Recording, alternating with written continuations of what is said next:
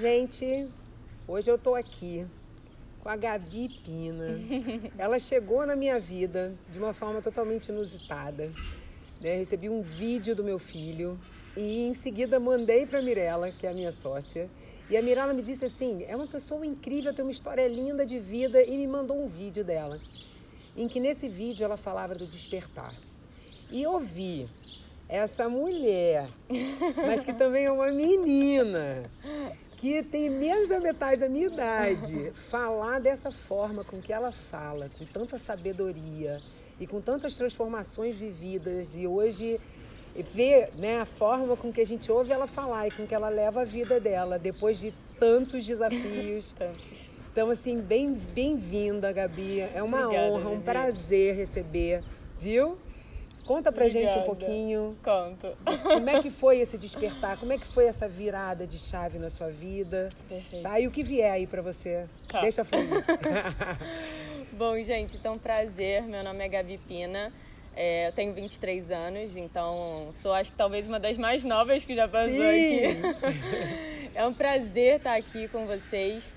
E hum, o meu despertar, ele ele não aconteceu do dia pra noite, né? Porque às vezes eu vejo umas pessoas falando que acordou e um dia estava iluminado. O meu não foi assim. O meu foi uma porrada atrás da outra e essas porradas foram me ensinando muitas coisas na minha vida. E quando eu vi, eu tava me transformando em uma pessoa completamente diferente. Uma pessoa com uma cabeça diferente, uma pessoa que eh, buscava ter relacionamentos diferentes, uma pessoa que se tratava de forma diferente. Então, tudo começou aos meus 15 anos, quando eu tive um acidente. Eu quebrei sete ossos dos meus dois pés. Fiquei de cadeira de rodas por alguns meses, desenvolvi estresse pós-traumático, ansiedade e depressão. E, por consequência disso, eu tentei me matar. É, foi uma época muito difícil pra mim, pra todo mundo que tava ao meu redor, é claro, pros meus pais, pra minha irmã.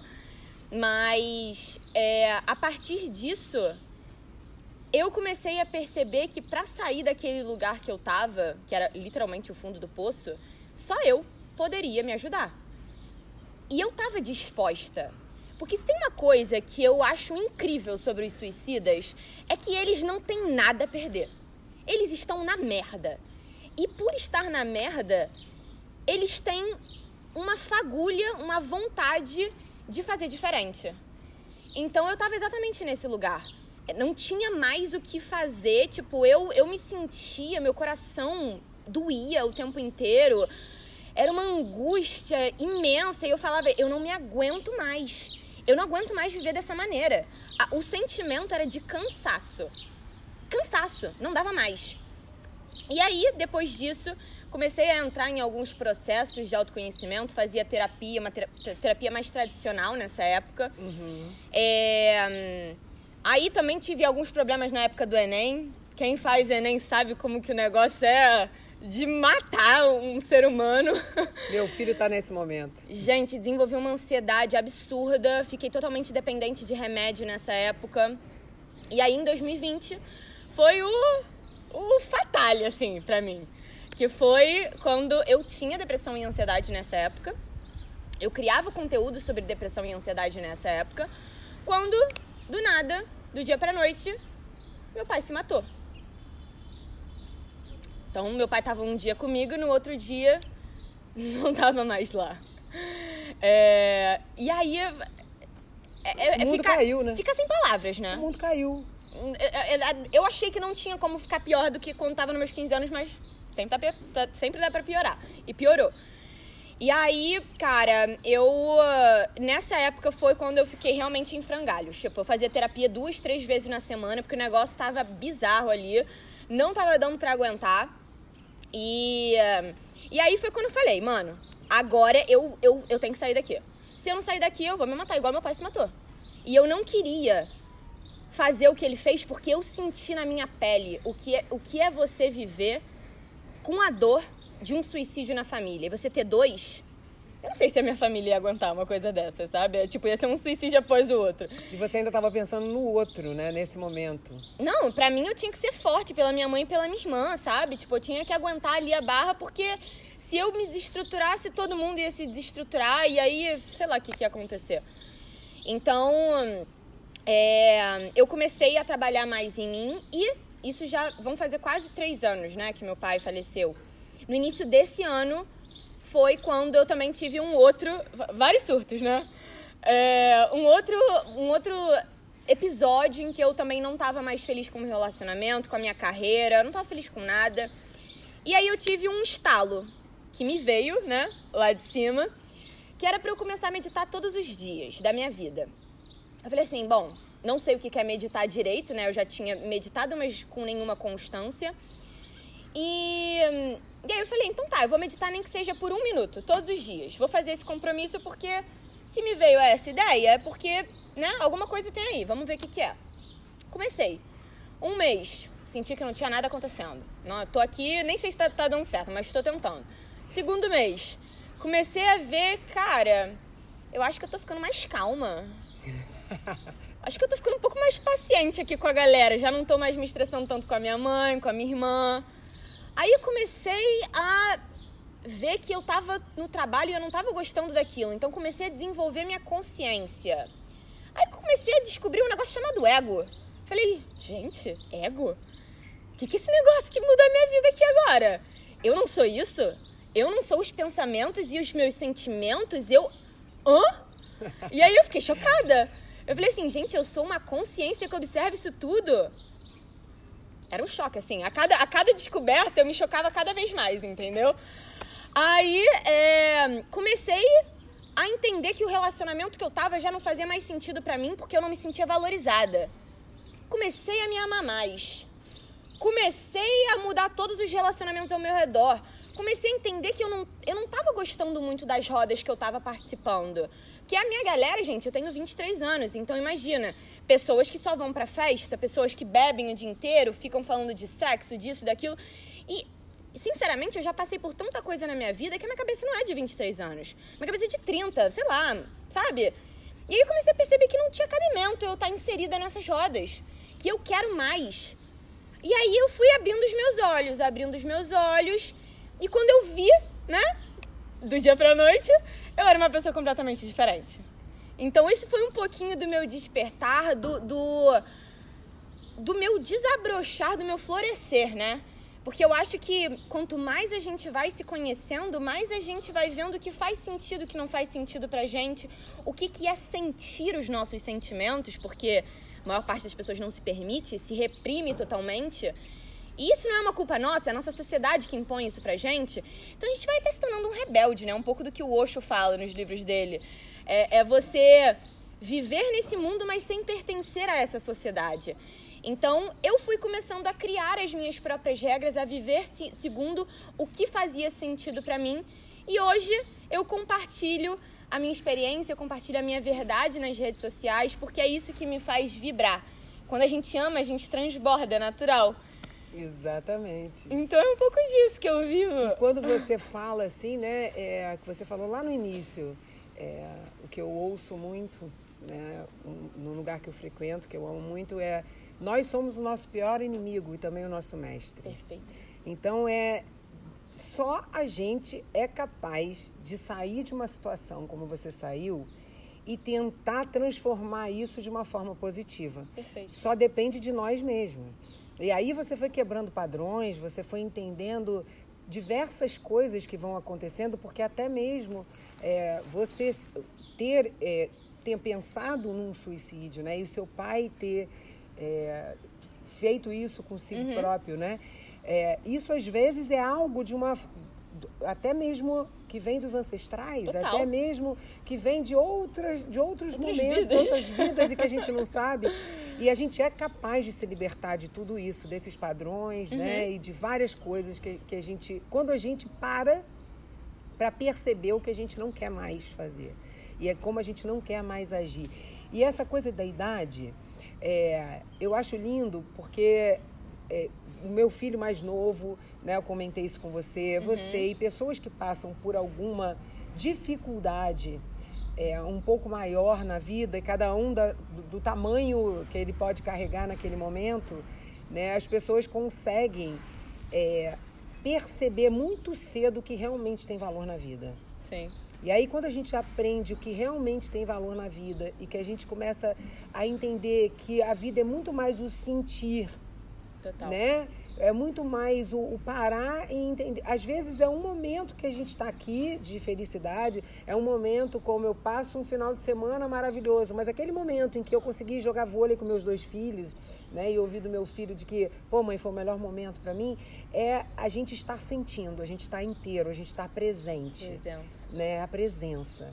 Então hoje, como você se sente presente, hoje como você faz algo que você pode levar para as pessoas a mensagem de uma forma que você pode ajudar nessa virada de chave, uhum. nesse despertar, que é o que a gente faz aqui no deck também, Total. né? E que muito é muito bom a gente poder fazer um movimento de que ajuda de alguma forma uma outra pessoa. Porque eu precisei disso, Gabi precisou disso, Mirella precisou disso, a Aninha que está aqui atrás das câmeras precisou disso. Todas nós, de cada uma da sua forma, se buscou, né? Então, assim, é, é uma história muito forte, né? E ela é uma menina, mulher muito forte, né? Para estar tá aqui, para ter feito todas essas viradas, né? E aí eu queria que você falasse pra gente assim, como é que é o seu trabalho hoje? Uhum. O que que você escolheu fazer uhum. para que você pudesse de alguma forma ajudar o seu entorno Sim. e também aqueles que de alguma forma se conectam a você, como eu acabei me conectando também. Perfeito. Né? Uhum. Então, hoje para mim meu trabalho é muito simples. Meu trabalho é me conhecer. E ao me conhecer, eu conheço o outro. E quando eu conheço o outro, eu tenho o poder de ajudar esse outro através das minhas experiências e do meu sentir. Então, cara, olha como é bom você só se conhece. É tipo, o seu dia inteiro você acorda, aí você faz uma meditação, aí você lê um livro, aí você vai começa a fazer uns trabalhos interiores, e aí vai ser. Eu faço atendimentos, né? Então eu sento com a pessoa, a gente faz meditação junto, faz visualização, adoro visualização através da meditação. E aí a gente vai compartilhando experiência e vai entendendo exatamente por que, que aconteceu determinada coisa, por que determinados padrões se repetem na vida daquela pessoa, por que, que ela não se permite sentir, por exemplo. E além disso, eu também crio conteúdo nas redes sociais e também agora estou começando a criar alguns workshops de meditação, principalmente. Porque foi uma coisa que mudou totalmente a minha vida, sabe? A meditação me trouxe consciência, cara. Consciência hoje é a coisa mais importante para mim. É tipo, eu até parei de beber para não perder minha consciência. Parei de fazer tudo que me faz perder minha consciência, eu parei.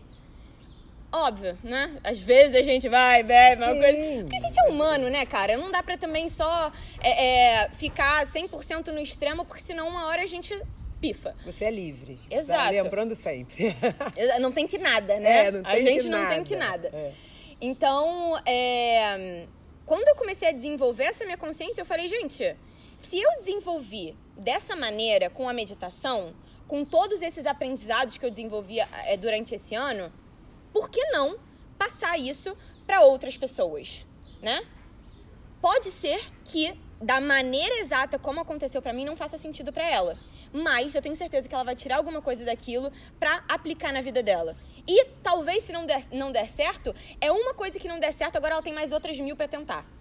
Então, eu também sou uma pessoa que eu sou apaixonada por ler. Então, cara, Osho, é, Dr. Joe Dispenza, Tony Robbins, uma galera, Deepak Chopra, todos esses aí, eu sou viciada, apaixonada.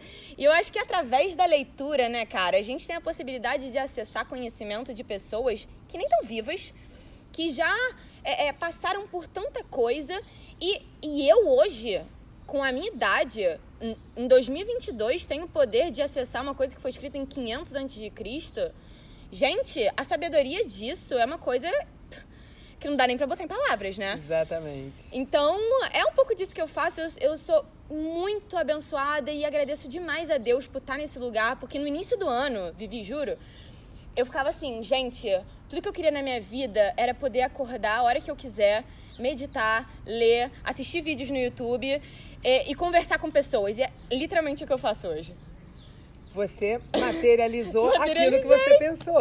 Exatamente. Os nossos pensamentos criam a nossa realidade. Eles são muito poderosos, cara. E por isso que a gente tem que tomar muito cuidado Muito. quando a gente tá em pensamentos que não são pensamentos legais. Exato. Né? Por quê? Porque 95% do nosso cérebro está no inconsciente. Né? Então 5% tem essa consciência que ela está falando. e como é que a gente vai acessar essa consciência que ela está falando? Cada um da sua forma. Exato. A meditação é uma forma incrível. né? Até mesmo caminhando, gente. Exato. Porque Né? meditar não é você ir pro alto do Himalaia e ficar igual um guru em flor de lótus. Não, e você pode meditar de diversas formas. Tem que tirar essa ideia fixa de que meditar é só de uma forma. É, é você desacelerar a sua mente, deixar esvaziar aqueles pensamentos que vêm o tempo todo e deixar a sua mente limpa. Conseguir estar pleno para você receber as mensagens que você pode receber, porque são muitas.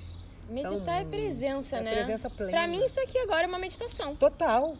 Que delícia. Eu tô aqui com você, só estou aqui com você e meus pensamentos Não é? estão aqui, cara. Tá tudo aqui. Eu sinto exatamente o que você falou. Hoje, o que eu faço da minha vida é exatamente aquilo que eu desejei. E ainda tem mais coisa aí, a gente vai É. fazendo. A gente vai chegando, a gente vai fazendo, né? E eu quero perguntar uma outra coisa para ela, gente. Que é um assunto que muitas pessoas ainda têm muito preconceito, né? Mas eu... eu com meu né? muito preconceito, mas uma pessoa da idade dela e que também já experimentou uma medicina sagrada Hum, da ayahuasca, que eu consagro, falo sempre e acho que é uma das medicinas mais potentes para que a gente entenda quem nós somos nessa terra, para nossa evolução. E vou pedir para ela só dizer pra gente como é que foi essa conexão e o que isso representou na vida dela para a abertura da consciência dela também. Interessante você falar, porque no lugar que eu consagro, que é um lugar absolutamente perfeito em São Paulo, que é Divina Ordem o lugar, é... a gente sempre fala uma intenção, né? Antes de consagrar. E a minha intenção foi conexão. Você acabou de falar essa palavra. Entenderam? Eu consagrei duas vezes e foram experiências totalmente diferentes. Eu, eu já percebi que não tem como ser igual, assim. O negócio é Não. Mind blowing, é, é realmente pra explodir a nossa cabeça, né? E pra mim, cara, a primeira consagração foi total voltada pra amor próprio. Total. Já entendi, gente. Eu não sabia disso, gente. Eu já entendi por que, que eu, consag... que eu tô aqui com essa pessoinha aqui. Porque a minha foi a primeira vez que eu me amei de verdade. Sério? Mas continua, Ai, por favor. eu acessei. Cara, eu sinto que quando eu tô ali na força da ayahuasca, a gente consegue acessar o que a gente quiser. Essa vida, vida passada, os outros, eu mesma, consigo acessar tudo. Meus sentimentos. É, é, é um poder sem fim. Você se sente assim, realmente invencível. Mas você também. Você não acessa só o amor. Não. Você acessa as suas sombras mais profundas, meu irmão. Aquilo ali que você acha que é, tipo assim, a pior espécie de ser humano que você acha que é, você vai acessar. Entendeu? Sensacional, é isso. Você vai sofrer, você vai sentir a dor. Mas também você pode sair dela, se você quiser. E eu acho que uma das coisas que eu aprendi, venho aprendendo, né, com a ayahuasca, tem, tem me ajudado muito a necessidade de soltar o controle, né, cara? Porque a gente tá ali apegado, sendo que. Va- Vamos, assim, pensar um pouquinho. Estamos aqui na Terra.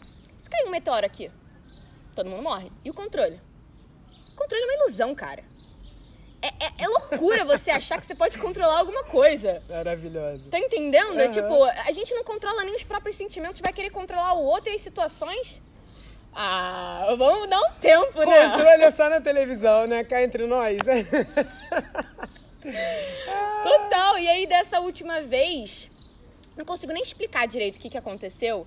Porque aí eu acho que tem disso, né? Você não, não explica. Você sente Você e sente e precisa sair dali e materializar aquilo É. tudo ali que você viu de alguma forma. Né? Se Total. trabalhando, se cuidando, se transbordando. Mas eu, eu, eu, eu sinto que eu saí total do meu corpo. Eu me tornei uma com Deus. É isso. Que linda! É eu, eu, eu não sentia o meu corpo, eu só tava sentindo um amor incondicional dentro de mim. Um negócio que parecia que eu explodia ali, assim. É, era. Gente, foi a melhor sensação da minha vida. Foi tipo, eu não queria sair dali. Ao mesmo tempo que era insuportável ficar ali. Porque era muito amor, era muito. Era como se a minha alma fosse gigante, mas o meu corpo é pequenininho e ele não aguenta. Né? E aí, e aí eu fiquei tipo, gente, mas. Como, como vou viver agora sabendo disso daqui? Tipo, como que eu vou voltar para essa vida em que eu percebo que é tudo uma ilusão? Os problemas é tudo uma ilusão. Mas ao mesmo tempo o meu corpo sente isso, eu preciso lidar com essa ilusão. Matrix total. Total, cara. É um negócio muito louco que a gente vive aqui, sabe?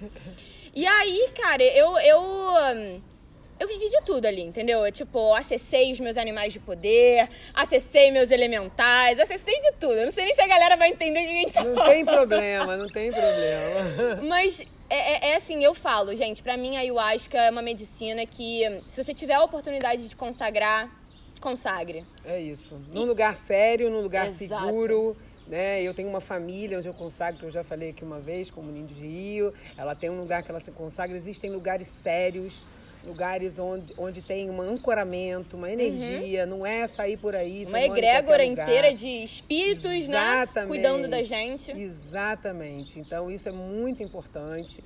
Né? E esse amor é um amor que não dá para explicar. Não dá. Não dá para explicar. E além disso, né, é, é, é, possível você sair dali inteiro porque você se purifica. Então, assim, esse é um papo que a gente um dia, um dia vai ter ainda só sobre a ayahuasca, né? Mas assim, eu quis que você falasse é, porque isso para mim foi transformador também. E foi quando eu me amei. De... Tudo isso que você está falando foi a minha primeira minha experiência. Uhum. Né? Eu já consegui algumas vezes, mas meu animal de poder também no primeiro dia eu já tinha visto né? a energia de caboclos. Então, assim, a gente se conecta com aquilo que a gente pode se conectar. Sim. Cada um se conecta com, com o que, a gente precisa no momento. Com o que precisa no momento, né? Eu acho que é desmistificar isso, né, gente? Exatamente. A, a, a ayahuasca, todas essas medicinas, o próprio cogumelo, são totalmente tab um tabu na nossa sociedade, sendo que se as pessoas tivessem noção do poder que é consagrar uma medicina dessas, vocês, a vida de vocês ia mudar, cara. É tipo, o negócio é sincero. Porque não é o consagrar, não é o tomar. Tomar. É. De qualquer jeito para ficar doidão. É, a real não, é essa, não, não. né? É. é. um consagrar com a consciência de que isso vai expandir a sua consciência e te tornar um ser humano melhor, porque você vai ter clareza de muitas coisas e se purificar de muitas coisas. Eu costumo falar que é uma ferramenta de autoconhecimento. Total, mas é. Tem, tem gente que vai achar isso muito forte, tem outros que não, mas assim, saber que é calma, possível. Né? É? Vai com de, cada um de acordo com o seu processo. Não é porque a gente consagrou que você tem que consagrar, Exatamente. mas tenha em mente que é uma possibilidade. Quem sabe um dia, né? E até lá você pode consagrar algumas medicinas que são um pouco mais leves, como o rapé que a gente estava falando aqui, que é também uma outra medicina incrível, né? Exatamente. Então cada um vai de acordo com o seu sentir. Se Exatamente. sentir que é muito forte para você, calma. E se achar que não é para consagrar medicina nenhuma, Também. tem a meditação, a mais simples de todas, que não precisa de nada. Total. Precisa de você parar, respirar, conectar com essa respiração, entender, deixar fluir e deixar a mente desacelerar. Olha, que delícia estar aqui com ela, gente. Foi um prazer. Que benção. Foi um, Eu amei. Uma honra. Vamos repetir ainda algumas vezes. Precisamos. Aqui, ó.